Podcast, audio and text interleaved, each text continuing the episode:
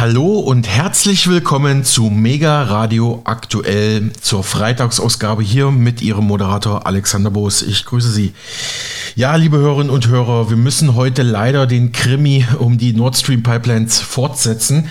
Denn gestern hatten Sie ja bei uns im Programm gehört, dass es neueste Erkenntnisse laut deutschen, dänischen und anderen Behörden gibt. Angeblich stecke eine pro-ukrainische Gruppe hinter der Sprengung der Gaspipelines in der Ostsee. Und nun hat sich auch der neue Bundesverteidigungsminister Boris Pistorius von der SPD dazu geäußert. Er hat allerdings diese Informationen mit Zurückhaltung aufgenommen, wenngleich er davon sprach, diese Meldungen mit großem Interesse wahrgenommen zu haben. Nun müsse man abwarten, was sich davon bestätige, sagte er jetzt in einem Kurzinterview dem Deutschlandfunk. Der neue Chef der Bundeswehr wies darauf hin, dass zum jetzigen Zeitpunkt nicht ausgeschlossen werden könne, dass es sich um ein Täuschungsmanöver also um eine False-Flag-Aktion handeln könne, um vielleicht die Ukraine selbst zu beschuldigen. Konkret sagte er das dazu, wie auch zu seiner letzten Reise zum Truppenbesuch bei NATO-Partner Litauen. Sagen Sie uns vielleicht zunächst, wenn sich diese Hinweise verdichten, wie ordnen Sie diese Recherche ein? Es, sind immer, es ist immer interessant, solche Rechercheergebnisse zu lesen äh, und ich nehme sie mit großem Interesse zur Kenntnis, aber wir müssen jetzt mal abwarten, was sich davon wirklich bestätigt, jetzt hypothetisch zu kommentieren, was wäre, wenn, halte ich jetzt für nicht zielführend. Das muss geklärt werden. Viel wichtiger ist, dass wir auf der anderen Seite seitens der Anrainerstaaten im Verbund mit der NATO alles tun, was machbar ist, um die kritische Infrastruktur unter Wasser besser zu schützen. Das haben wir gemeinsam mit der NATO auf den Weg gebracht. Also es ist sicherlich ein wichtiger Hinweis. Wir sprechen da nicht von Beweisen, von Hinweisen vielmehr. Es ist ähm, nichts davon ähm, auf Beweisebene im Moment. Aber dennoch nachgefragt, diese Meldungen über eine sogenannte pro-ukrainische Gruppe, die hinter der Sabotage stehen soll. Wenn sich das verdichtet, was würde das denn für die Unterstützung, unsere Unterstützung des Westens für die Ukraine bedeuten? Ich bleibe dabei, ich kommentiere keine hypothetischen äh, Recherchen. Das kann genauso gut sein, auch das äh, ist ja in der Berichterstattung deutlich geworden. Es kann genauso gut eine Faust, eine Faustaktion gewesen sein, also äh, Ukraine, pro-ukrainischen äh, äh, Gruppierungen, sie die Schuhe verschieben, um es so aussehen zu lassen. Die Wahrscheinlichkeit für das eine wie für das andere ist gleichermaßen hoch. Von daher muss man jetzt einfach die Entwicklung abwarten. Es hilft uns nicht auf der Grundlage von solchen Recherchen, die bestimmt mühsam und akribisch gemacht worden sind, jetzt darüber nachzudenken, welche Auswirkungen das auf unsere Unterstützung für die Ukraine hätte. Mhm. Dann kommen wir zu einem anderen Thema, äh, nämlich dem Thema heute, das die wichtigste Rolle spielt beim Treffen mit Ihren Amtskollegen in Stockholm, die ähm, stärkere Versorgung der Ukraine mit Munition. Blicken wir da auf die Stadt Bachmut, die inzwischen in der Ostukraine die Schlacht dort mit der Vernichtungsschlacht von Verdun im Ersten Weltkrieg sogar verglichen wird. Da könnte man jetzt anführen, die Europäische Union redet und redet, anstatt Munition zu liefern, während in Bachmut und anderswo die Menschen sterben. Wie halten Sie das aus, Herr Minister? Naja, das hält man schwer aus, aber man muss natürlich dazu sagen, dass wir natürlich liefern nach Kräften. Daran besteht überhaupt gar kein Zweifel, dass wir nichts tun, dass die europäischen Partner nichts tun. Das kann nun wirklich niemand behaupten. Aber die Munitionsvorräte sind, wie sie sind. Äh, und von daher müssen wir liefern, was wir haben. Äh, gewisse Reserven brauchen wir allerdings auch, um unsere eigene Verteidigungsfähigkeit aufrechtzuerhalten. Aber die Bemühungen müssen ganz klar in die Richtung gehen, die Produktionskapazitäten insgesamt in den europäischen Mitgliedsländern bei der Rüstungsindustrie hochzufahren, und zwar schnell.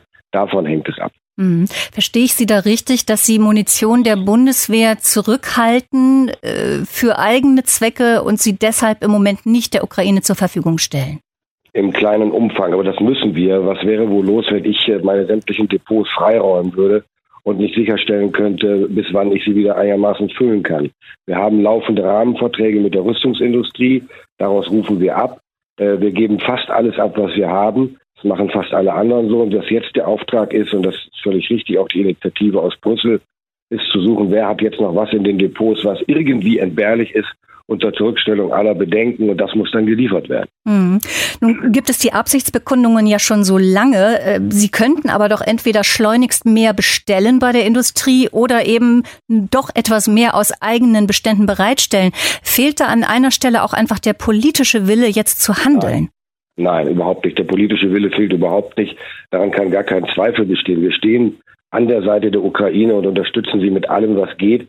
Äh, aber ich sage es mal so, wenn wir jetzt äh, uns völlig leer ziehen würden von allem Material, was wir haben, dann wären wir wiederum nicht mehr in der Lage, beispielsweise die Ostflanke zu schützen im Falle einer, einer, einer, einer Aggression. Und deswegen müssen wir darauf achten, auch bestimmte Mindestbestände zu haben. Äh, um mehr geht es hier gar nicht. Das versteht auch jeder, ich glaube auch in der Ukraine. Aber nochmal, die Bestellungen als solche sind nicht das Problem. Wir haben Rahmenverträge, die wir aufstocken und alles. Das Problem ist doch, allein durch mehr Aufträge, egal von wem, auch von den Mitgliedstaaten oder der Europäischen Union, schafft noch nicht und vor allen Dingen nicht schneller Munition, weil die ja nun mal erst produziert werden muss. Äh, und das ist eigentlich im Augenblick der Flaschenhals. Ja, umso höher ja die Dringlichkeit, schnell auch auf eine Entscheidungs-, nicht nur auf eine Beratungsebene zu kommen. Können Sie verstehen, dass viele Menschen auch hier in Deutschland sich fragen, warum dauert das so lange? Ich, ich frage mich immer, woher das kommt, dass man sagt, das dauert alles so lange. Produktion von Munition ist keine Banalität. Wir reden über Pulver, das trocken gelagert werden muss über eine bestimmte Zeit, bevor es verwendet werden kann für die Herstellung von Munition. Die Produktionsstraßen sind nicht oder noch nicht in dem Maße bei der privat geführten Rüstungsindustrie auf, den um, auf die Umfänge ausgerichtet, mit denen wir jetzt zu tun haben. Entschuldigung, darum geht es jetzt gerade. Und das hat mit lange Dauern eigentlich nichts zu tun. Alle bemühen sich nach Kräften, erteilen Aufträge und ich sage mal so, wir als Deutschland haben Rahmenverträge, die wir bis zu einem bestimmten Punkt auch, soweit das vereinbart worden ist, öffnen können für andere Partner. Dazu sind wir gerne bereit. Aber das alleine, ich wiederhole es nochmal, führt nicht dazu, dass sofort mehr Munition da ist, weil sie eben doch dann auch erst produziert werden muss. Hm. Herr Minister, kommen wir auf das Baltikum zu sprechen. Sie sind ja gerade dort von einem Truppenbesuch zurück in Litauen. Ähm, die Regierung in Vilnius erwartet ja, dass die Bundeswehr dort ein dauerhaftes Kontingent stationiert. Von 5000 Frauen und Männern einer Bundeswehrbrigade ist da die Rede. Sie haben zu erkennen gegeben bei diesem Besuch, dass Sie eine dauerhafte Stationierung nicht wünschen. Ähm, kommen Sie an dem Punkt nicht mehr zusammen? Enttäuschen Sie da die, äh, die Litauer? Ich glaube am Ende nicht. Am Ende wissen beide Seiten, was das gemeinsame Ziel ist, nämlich ein wirksamer, flexibler und effektiver Schutz für die Ostflanke, also insbesondere für das Baltikum und im Fall des bilateralen Partners Litauen eben Litauen. Ich glaube, darüber besteht sowieso Einigkeit und jetzt geht es eben um eine militärische Frage und die ist nicht zuvörderst von uns oder von Litauen zu entscheiden, sondern von der NATO. Die NATO erstellt gerade die regionalen Pläne und dann geht es eben um die für jeden nachvollziehbare Frage, was ist besser für den Schutz der Ostflanke? Eine große 5000 Männer und Frauen starke Brigade fest stationiert mit allem drum und dran in Litauen oder eine, die dort ihren Standort hat, die aber nicht immer in voller Stärke dort ist, um sicherzustellen, dass auch an anderen Stellen der Ostflanke schnell reagiert werden kann. Das sind militärisch, strategisch, taktische Überlegungen, die jetzt äh, gerade stattfinden. Und wenn die abgeschlossen sind, dann können wir uns darüber unterhalten, was dann passiert. Aber es bleibt dabei, es wird, und die Zusage gilt, eine deutsche Brigade für Litauen geben. Und sie wird auch zu einem großen Teil davon, gehe ich aus, am Ende in Litauen stationiert werden. Mhm.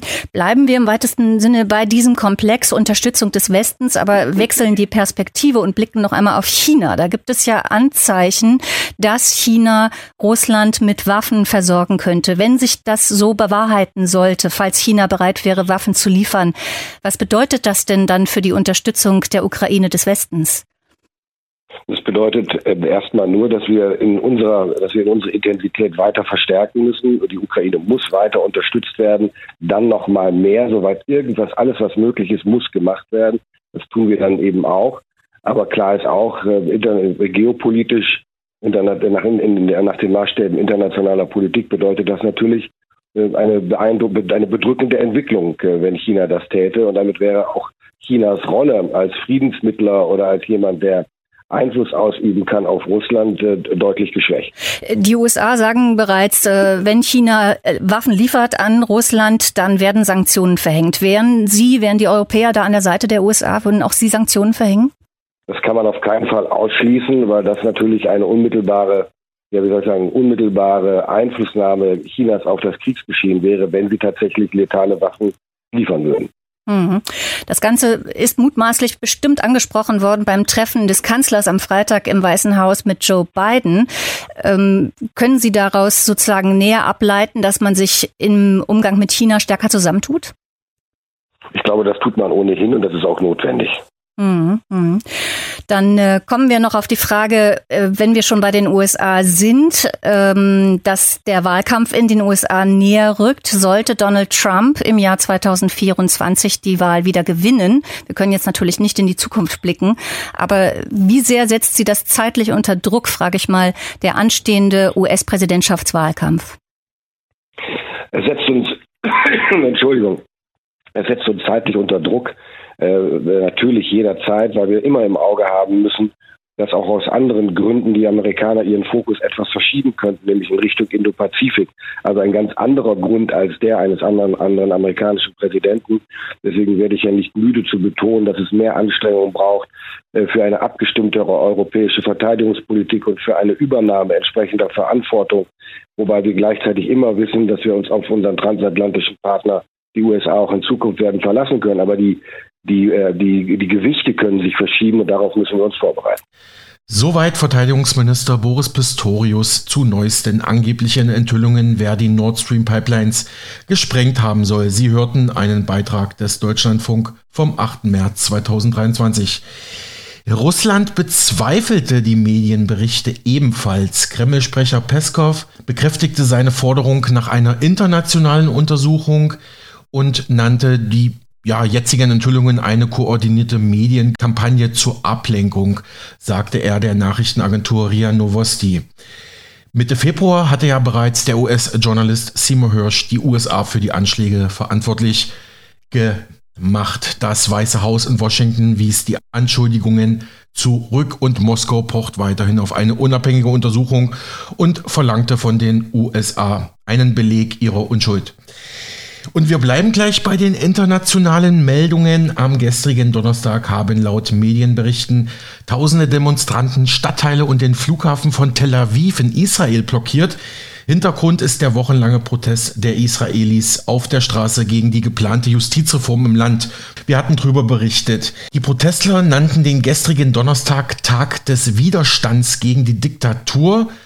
Demonstranten blockierten den Ben Gurion Flughafen vor der Abreise von Premier Netanyahu nach Rom, titelte die Haaretz, eine der größten Zeitungen in Israel. Auf Twitter zirkulierten Videos von diesem Protest. Hören wir mal kurz rein.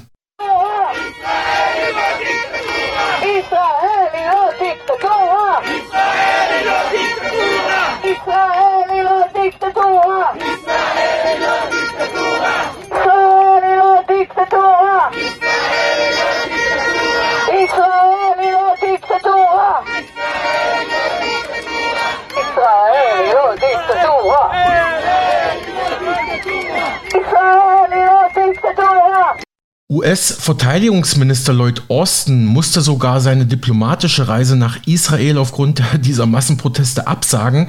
Man konnte den Weg zum israelischen Verteidigungsministerium nicht sichern, wo Austin seinen israelischen Amtskollegen hätte treffen sollen, hieß es aus israelischen Sicherheitskreisen.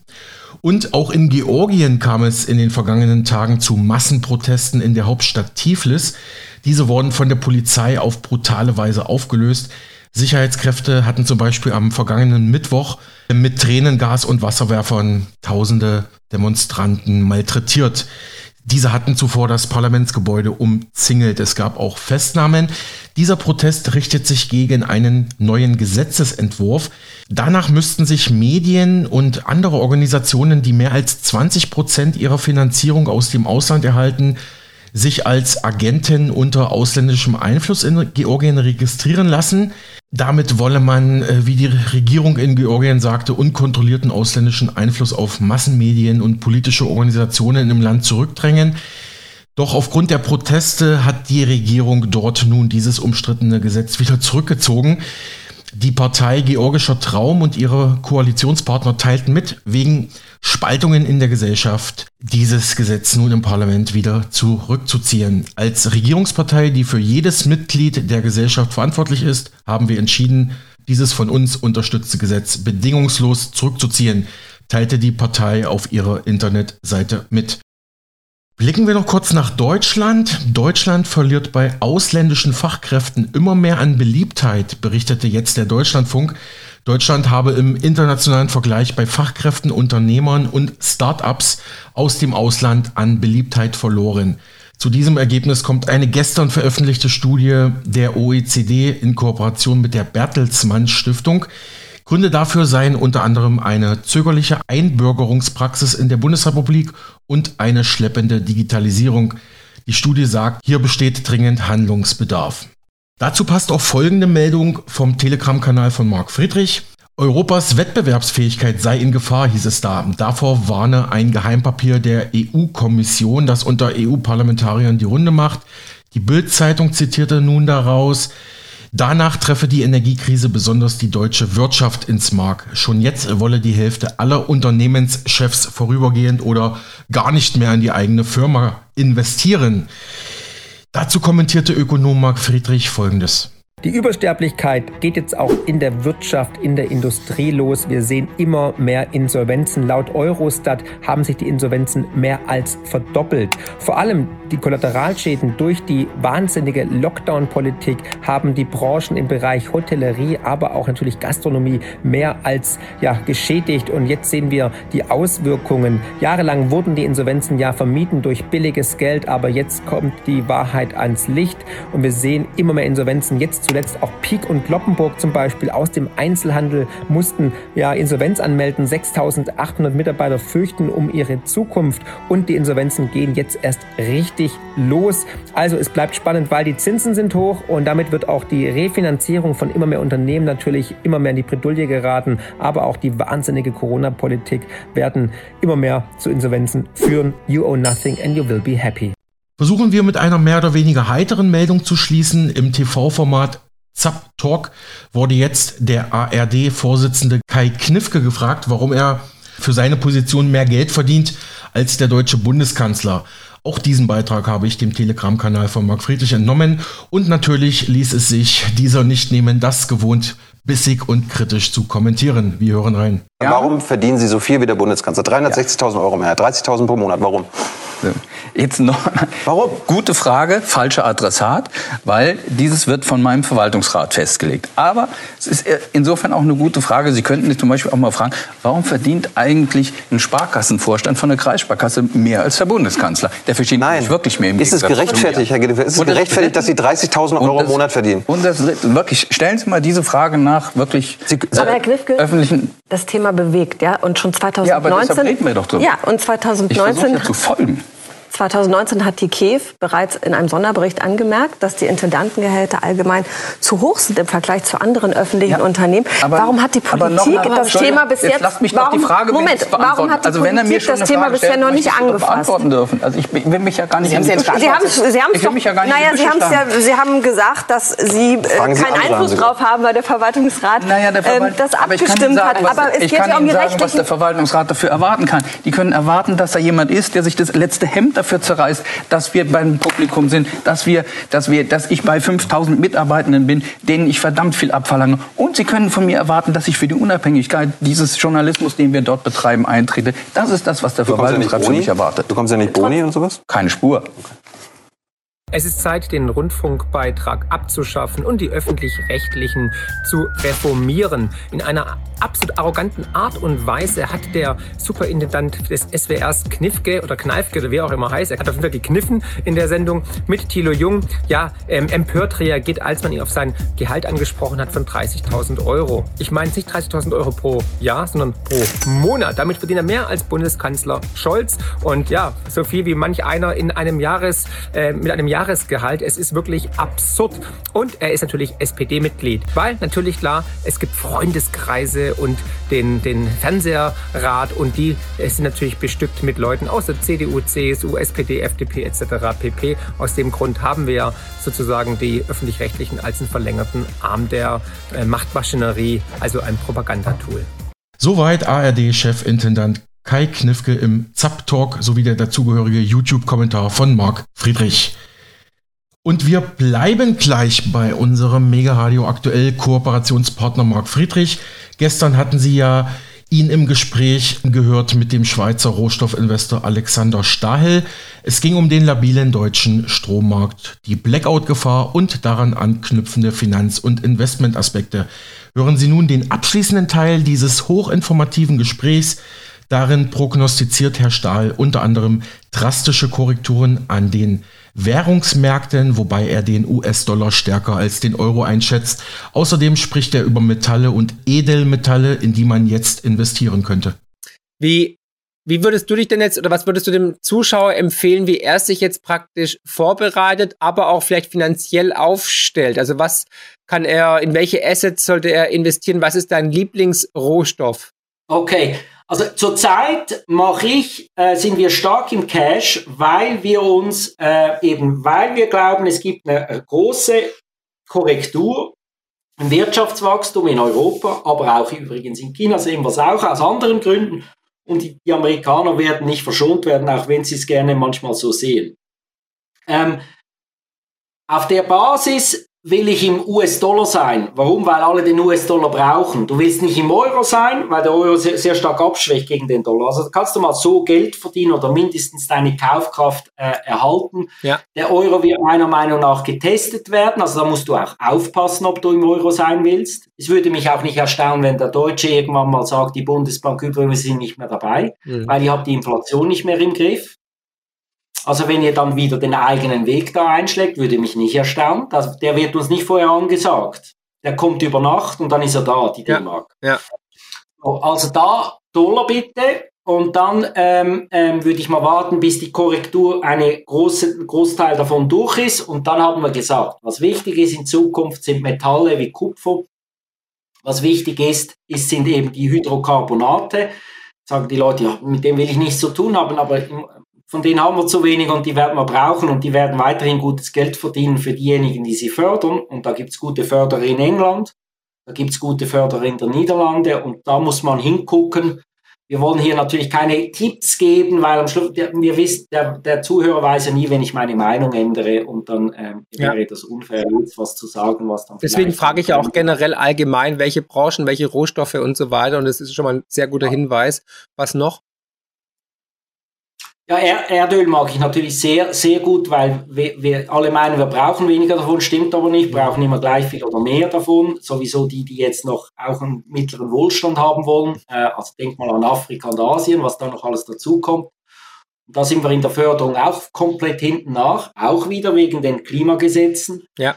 Und damit wird der Ölpreis unter Druck bleiben. Der kann jetzt mal ein bisschen absenken in die Krise rein, aber dann geht es gleich wieder dasselbe los, wie wir jetzt gesehen haben. Was denkst du, wann, also wann ist der Tiefpunkt, wann wird die Rezession sich ausspielen oder welche Marken siehst du da auch vielleicht beim S&P oder beim Öl oder beim Gold?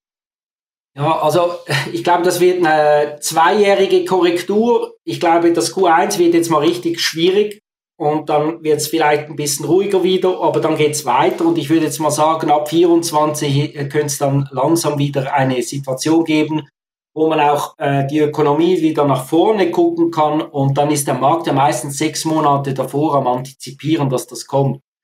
Aber da können ja die Leute uns auf Twitter folgen und ich bin eigentlich sehr großzügig darin, meine Meinung zu teilen ja? und, und ja, schätzen auch Kritik, das ist so, das hält uns wach und fit und ähm, da haben wir eigentlich schon einiges gesagt. Ja, ja. Und das heißt, wie viel, wie viel Prozent Cash hast du gerade? Cashquote 100 Prozent, 80 Prozent oder? Etwa 90 Prozent, 10 Prozent halten wir in der Firma. Die heißt aber jetzt bitte nicht gleich, macht eure Hausaufgaben selber. Wir geben hier keinen Investment Advice, aber es gibt eine Firma, die heißt Serica Energy in England.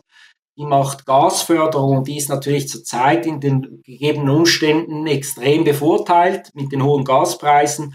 Und die ist immer noch ziemlich billig ähm, und ähm, hat auch noch ein, ein, ein äh, eine spezifische Situation, wo sie nach neuem Gas fördern, wenn, was wir in einem Monat wissen, wenn das gut ging, dann ähm, freuen wir uns auch.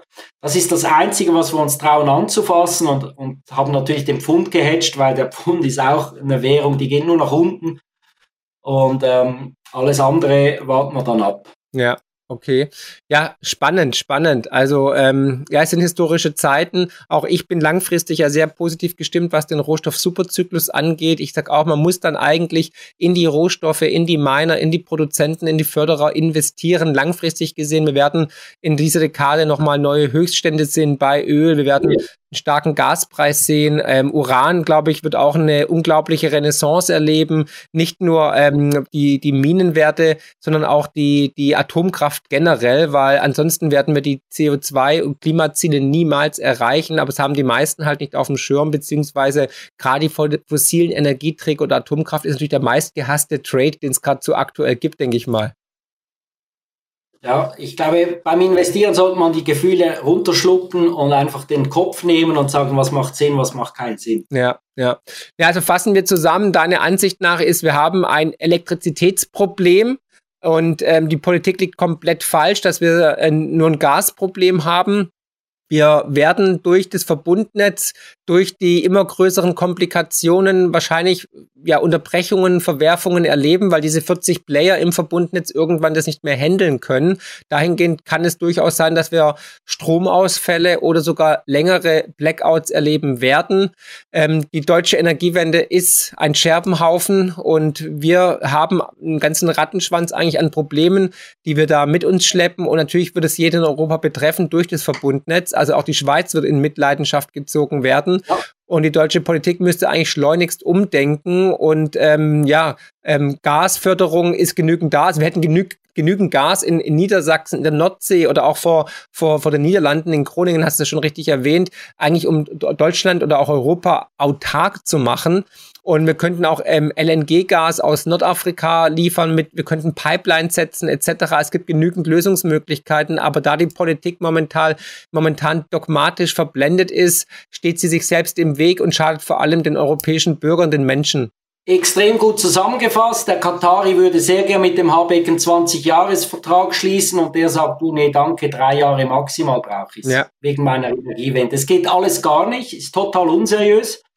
Und ähm, ich, ich glaube, es braucht einen Klapf, bis dann wirklich die Leute sagen, jetzt habe ich aber wirklich genug. Und es kam halt bis zu einem erst äh, ein klein bisschen bei den Leuten an, weil das alles ein Lag hat. Und wenn dann die Leute wirklich mal die echte Rechnung zu Hause haben oder den Blackout ja. zu Hause haben, dann glaube ich, werden sie dann aber ganz anders äh, gelaunt sein. Ja, also während des Gesprächs ist mir doch das ein oder andere graue Haar gewachsen, die sogar ausgefallen.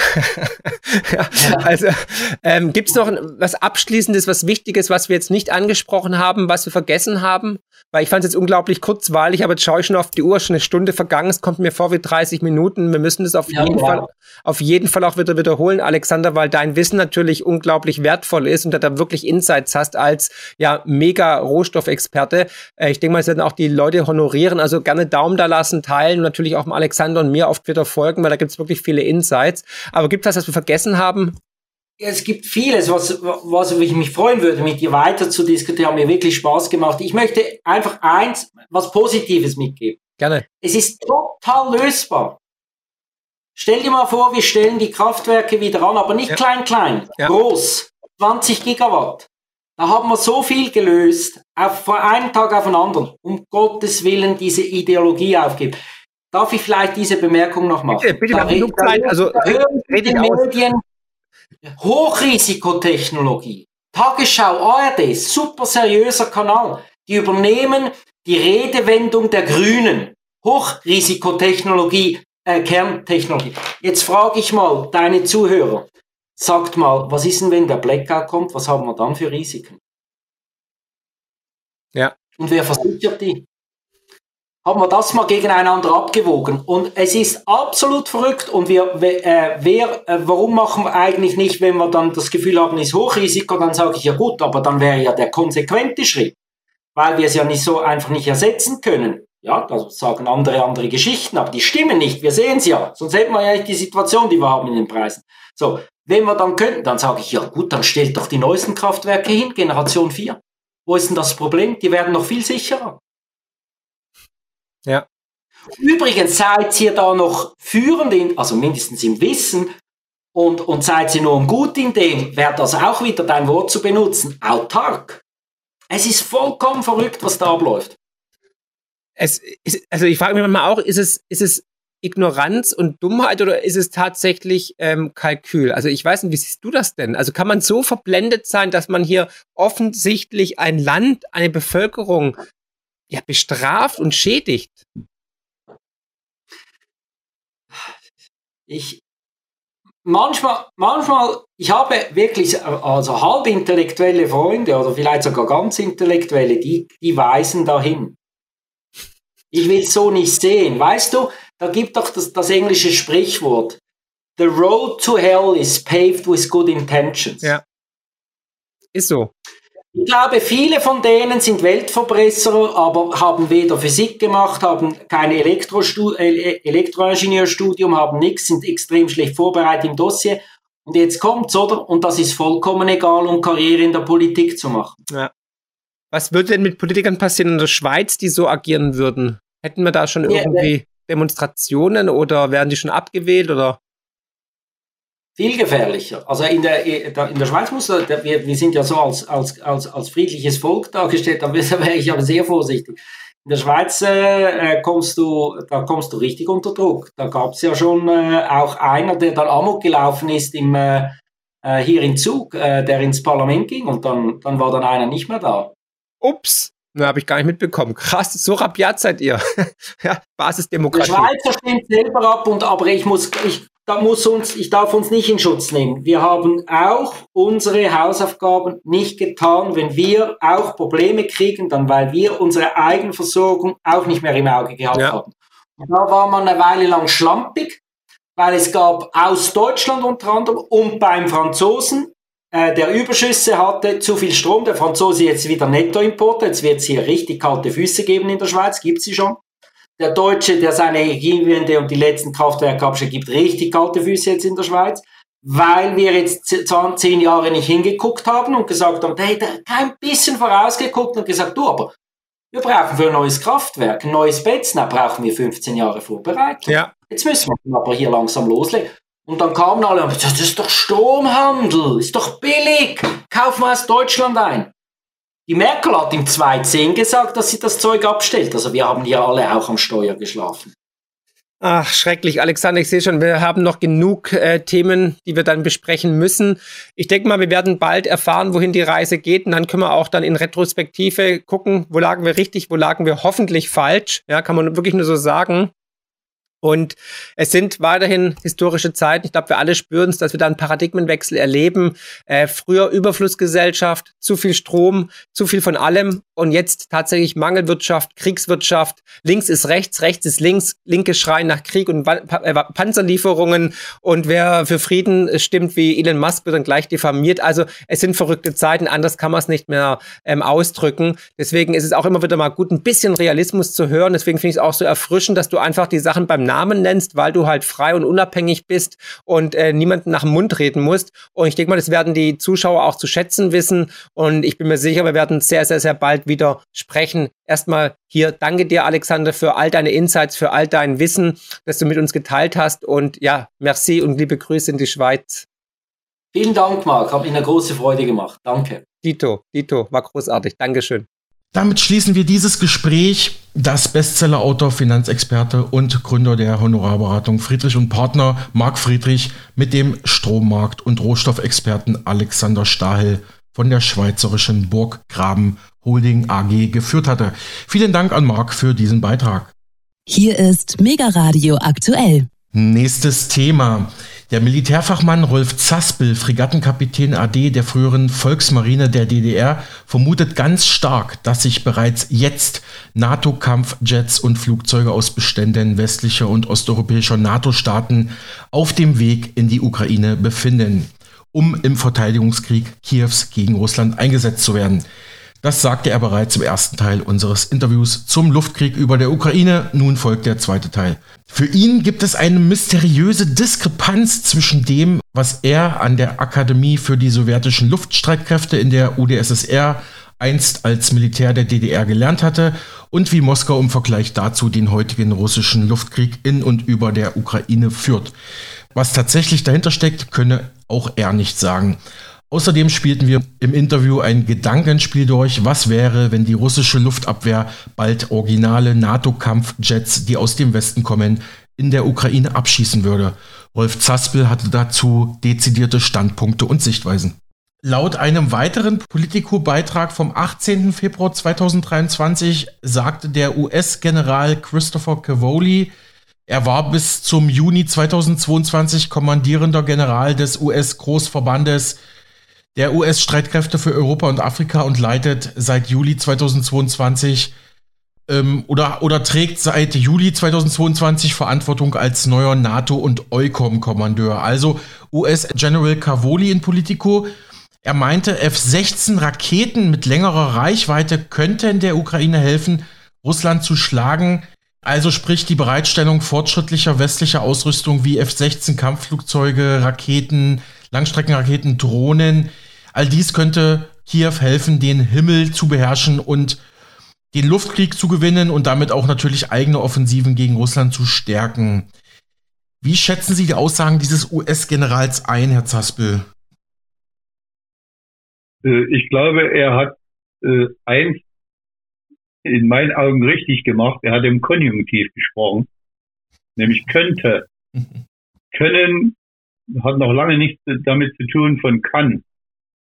Und äh, wenn ich jetzt die äh, Raketenschläge mit den Präzisionswaffen seitens von Russland sehe, bin ich eigentlich überzeugt, dann wird es auch an äh, Punkten, wo diese Flugzeuge müssen ja dann irgendwo auf dem Flugplatz sich befinden und landen. Und da braucht es eine Infrastruktur.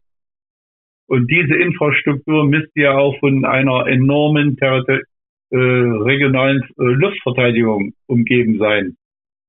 Äh, und ich glaube, dass da, also im, bis, zum, bis, bis zu einem mindestens nächsten Jahr ansatzweise nicht viel zu, zu sehen und zu hören sein wird. Mhm.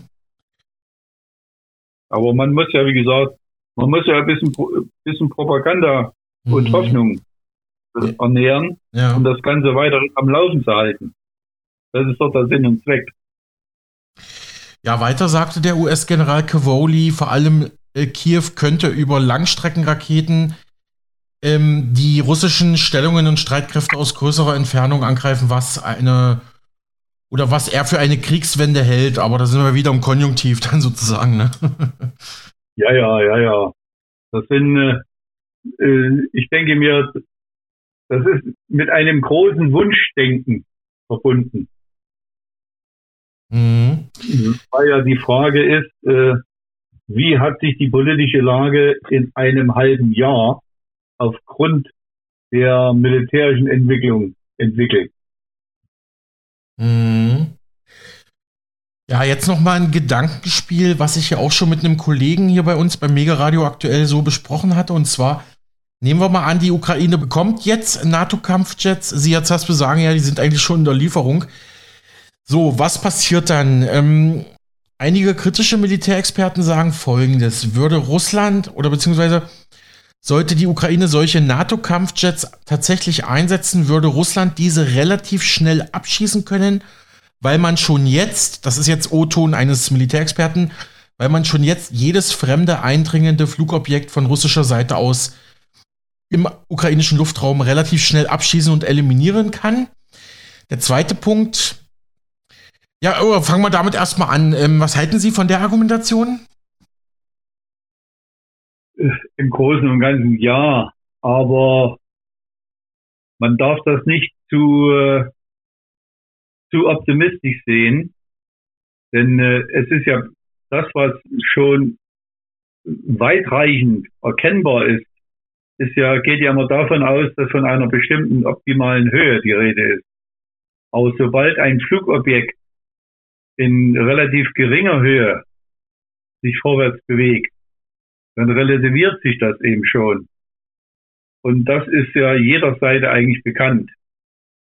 Mhm. Und deswegen ist ja die Frage, dass insbesondere das Niederhalten der Bodenluftverteidigung ja eine entscheidende Rolle. Da, wie gesagt, und was ich am Anfang schon sagte, da sehe ich irgendwie Luft nach oben, gerade seitens der russischen Streitkräfte, wo ich mir äh, durchaus sage, also was du mal auf der Akademie gehört hast, äh, und dir gelehrt wurde, wie es, was einen Einsatz betrifft, mhm. angefangen, was ja vorhanden ist, von Flugzeuge, die als erstes die elektronische, äh, die funkelektronische Unterdrückung machen, beziehungsweise dann die funkelektronische Vernichtung mit entsprechenden Waffensystemen, die, die schon Jahrzehnte vorhanden sind. Flugzeuge, ein Angriff seitens der Luftstreitkräfte auf gerade eine Luftverteidigungszone geht immer, beginnt immer eigentlich mit Niederhalten einer Funkelektronik, Funkaufklärung und beziehungsweise Vernichtung mit den entsprechenden auch Raketensystemen. Und danach folgen Luftschläge. Und so ein System konnte ich bisher seitens Russland noch nicht feststellen. Mhm. Äh, entweder wollte man das nicht, äh, andere Gründe kann ich mir bisher nicht erklären. Oder es wird nur nicht drüber berichtet oder ist Ihnen das zu einfach als Erklärung? Ich, würde ich nicht ausschließen, aber kann ich mir eigentlich schlecht vorstellen. Mhm. Es geht ja auch, man möchte ja auch Erfolge vermelden. Mhm, genau. Jede Seite. Mhm. Okay, das schließt ja auch ein bisschen an, was wir vorhin schon besprochen hatten. Also Ihnen fehlt da so ein bisschen dieser klassische Luftkrieg, dass man so diese Schritte nach und nach vollzieht. Ist das, wirkt das in Ihren Augen ein bisschen überstürzt und chaotisch, was da gerade passiert? Jetzt von russischer Seite aus im Luftkrieg? Weder, weder, weder noch. Mhm. Ich habe bisher einfach keine richtige Erklärung. Außer der, die ich vorhin sagte, dass es eine bewusste Zurückhaltung ist. Eine andere Erklärung wüsste ich nicht. Mhm. Könnte ich mir beim besten Willen nicht erklären, sonst, sonst hätte ich schon vor äh, 35 Jahren was Falsches gelernt. Und ja. das Prinzip ist das gleiche. Ja, verstehe, verstehe, Punkt. Genau, und Sie waren ja, Sie waren ja auch in einer Akademie für Luftstreitkräfte in der Sowjetunion, also in Russland. Also ähm, Sie müssen das auf jeden Fall wissen, Herr Zaspel. Ähm, zweite Teilfrage zu dem, was ich zuletzt angesprochen hatte, und zwar würde, würde Russland NATO-Kampfjets über der Ukraine abschießen, dann könnte man ja über sogenanntes Re Reverse Engineering sich diese westliche Technik anschauen. Also könnten sich russische Militärtechniker diese Technik aus dem Westen von den NATO-Staaten anschauen, diese kopieren, beziehungsweise über Rückabwicklung diese Ingenieursleistung dann sozusagen nachbauen. Also das umfasst ja dieser Begriff Reverse Engineering. Ja, damit könnte sich Russland sogar eigene westliche NATO-Technik für die eigene Luftwaffe aneignen. Was halten Sie von diesem Argument, hervorgebracht von einem anderen Militärexperten? Also ich äh, habe sowas noch nie überbetont. Äh, wenn äh, westliche Technik oder fremde Technik außer Gefecht gesetzt wird und ich darauf zurückgreifen äh, kann und will, dann bedeutet das ja immer, und das ist eigentlich ein Grundsatz eigentlich von äh, Einsatz von Streitkräften, dann muss ich aber ja auch äh, über, äh, über den, den am Boden äh, über die, die Hoheit verfügen, dass ich das überhaupt aufsammeln kann. Mhm. Und ich glaube nicht, wenn es jetzt in der Luft zu äh, Kämpfen kommt, dass nun ausgerechnet etwas herunterfällt und auf dem Punkt eben in jedem Fall landet, wo meine Truppen die absolute Überlegenheit haben. Mhm, also ja. von solchen Dingen würde ich vorsichtig sein mhm, und sehr zurückhaltend. Das ist kein, kein durchschlagender Erfolg und auch selbst eine Auswertung.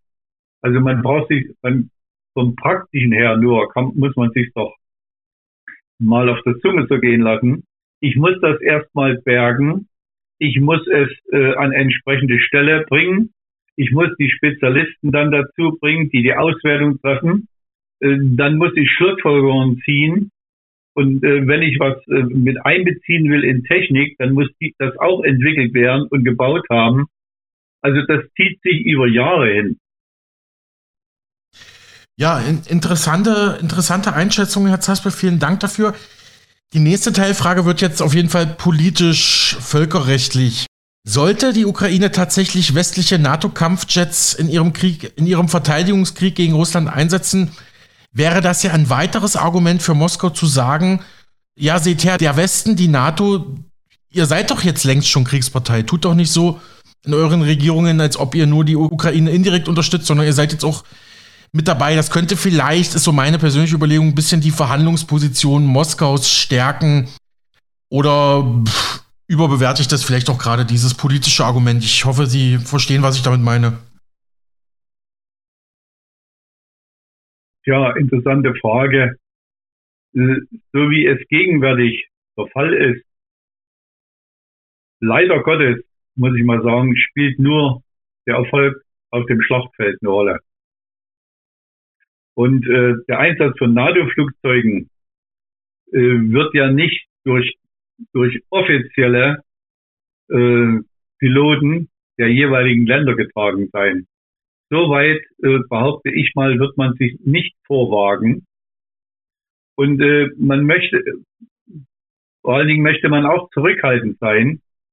Ich glaube schon, dass dieser Slogan, die Ukrainer sind das Kanonenfutter für den Westen und dass es da natürlich ein paar Söldner gibt, die da immer mitmischen. Äh, das ist ja nun international als vielen Kriegen eigentlich mittlerweile bekannt. Aber wenn ich einen Piloten da reinsetze, dieser Pilot hat eine enorme Zeitspanne hinter sich, um auf dem Niveau zu sein.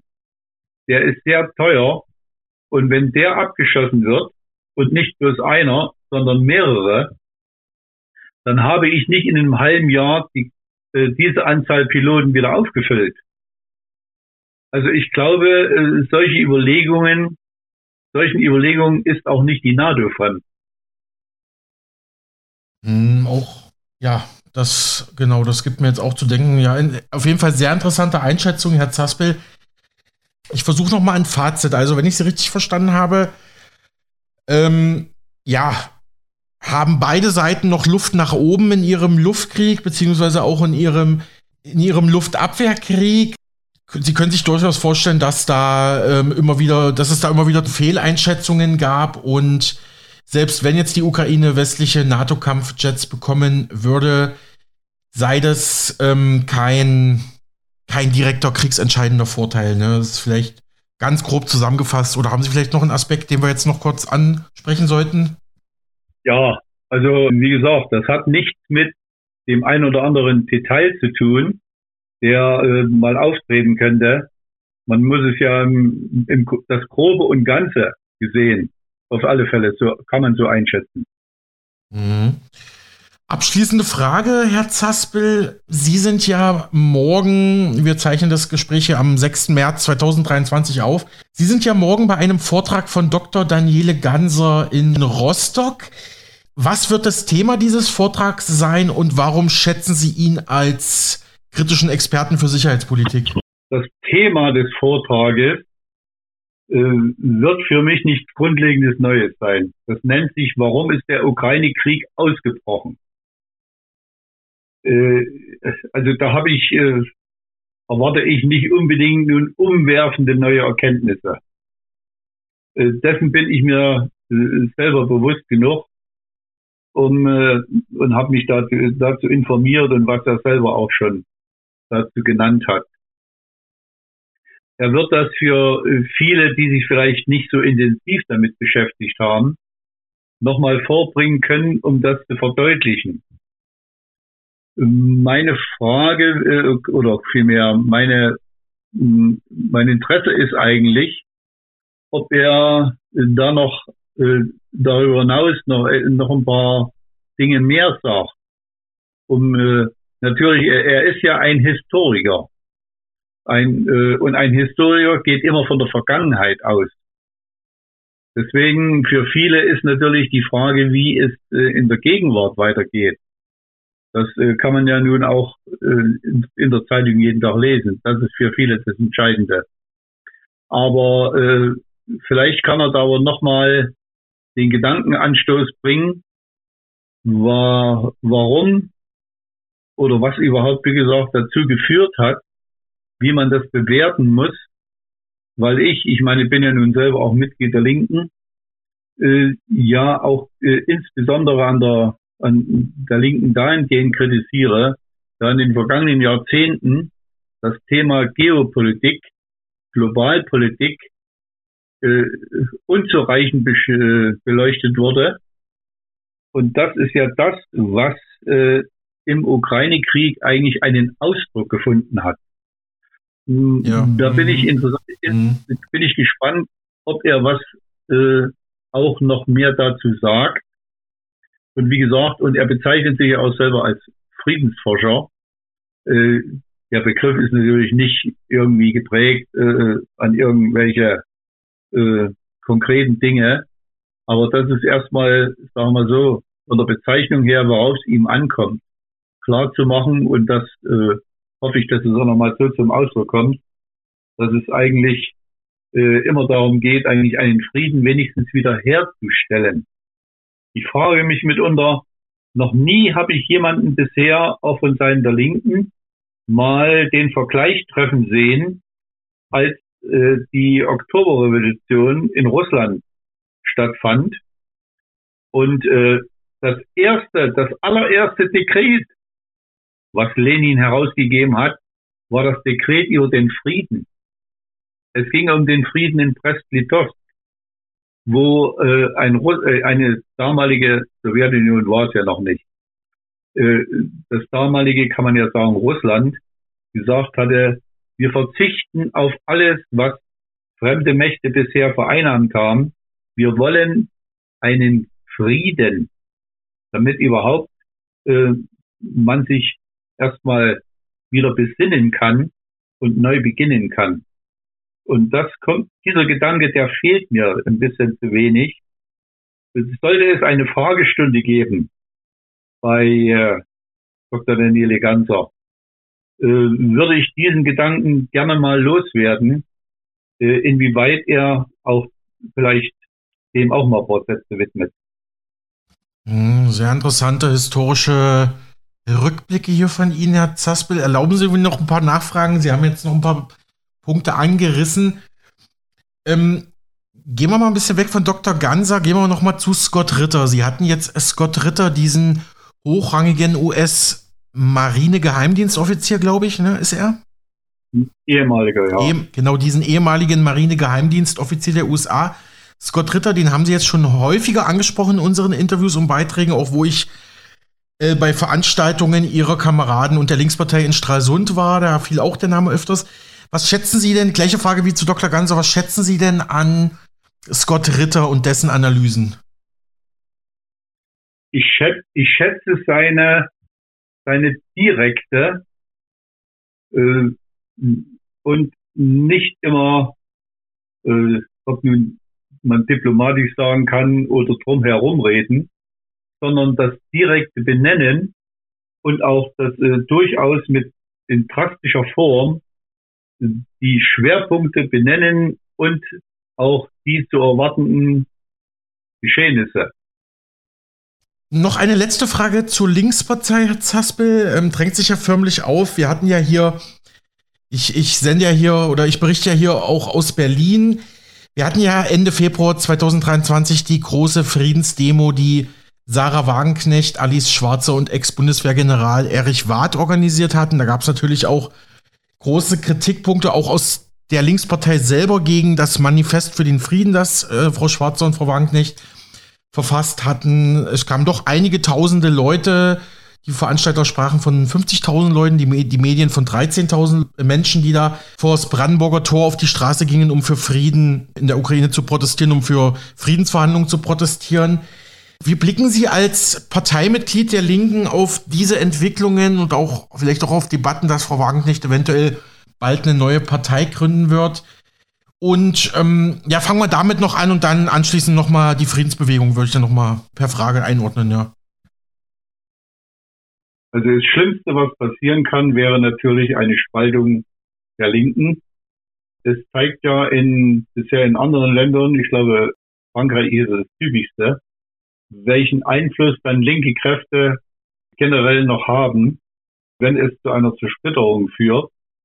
Ob es generell dann die Beendigung der Linken ist, das sei nicht unbedingt gesagt. Solange ich jedenfalls Mitglied in dieser Partei bringe, werde ich immer versuchen, dass es auf das Entscheidende und äh, nicht das spalterische Element eigentlich den Vorzug erhält. Aber äh, das hängt ja nicht von einer einzelnen Person ab, aber mehrere, wie immer, wie sagt man, fünf Finger sind eine Hand und hoffe natürlich nicht, dass es dazu kommt. Solange äh, mein Bestreben wird immer sein, eine Einheit zu erhalten. Das fordert manchmal schwierige Kompromisse, bin ich mir auch im Klaren, auch meinerseits. Äh, aber äh, gute Ansätze würde ich dann jederzeit unterstützen. Herr Zaspel, letzte Frage für dieses Interview heute. Was denken Sie, was können solche großen Friedensdemonstrationen wie jetzt von Frau Wagenknecht organisiert, was können die tatsächlich politisch bewirken? Bringen die einen gewissen Druck auf die Regierenden zustande, dass die dann doch mal gewisse Friedensinitiativen vielleicht ernster nehmen? Die, äh, die Regierung von China hatte jetzt ja jüngst auf der Münchner Sicherheitskonferenz einen Friedensplan für die Ukraine vorgestellt, wurde auch nicht wirklich ernst genommen im Westen. Glauben Sie, dass Friedensdemo und dass die Friedensbewegung generell da was erreichen kann, was, was zum Positiven? Generell ja. Die Frage ist eben nur, wie es gelingt, dann auch diesen Druck aufrechtzuerhalten. Denn äh, es ist ja, man spricht ja mit vielen Leuten. Und äh, ich behaupte mal, der überwiegende Anteil der Leute, die nicht unbedingt äh, nun zu den Linken zu zählen sind, die äh, aber ihr, eine, ihr, eine kritische Meinung haben und vor allen Dingen den Friedensgedanken in, im Vordergrund stellen. Äh, ich glaube, die werden, auch andere werden dadurch noch bestärkt, äh, das vielleicht mehr zu artikulieren. Das sehe ich als den Hauptzweck, wenn es in dieser Art weitergeführt wird. Sagt abschließend Fregattenkapitän AD Rolf Zaspel im Gespräch mit mir für Mega Radio aktuell zum Luftkrieg über der Ukraine. Hören Sie in den nächsten Tagen das gesamte Interview auf unserem Spotify-Kanal von Mega Radio aktuell, das neue Inforadio. Wir machen hier jetzt erstmal Nachrichten, bleiben Sie dran.